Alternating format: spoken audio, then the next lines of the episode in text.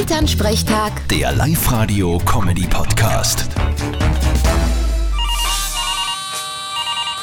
Hallo Mama, Grüß dich, Martin. Du, die Spanier, die sind ein Gaudi, das sag ich dir. ich kenn keine Spanier. Du leicht. Nein, ich, ich mein das Land an sich.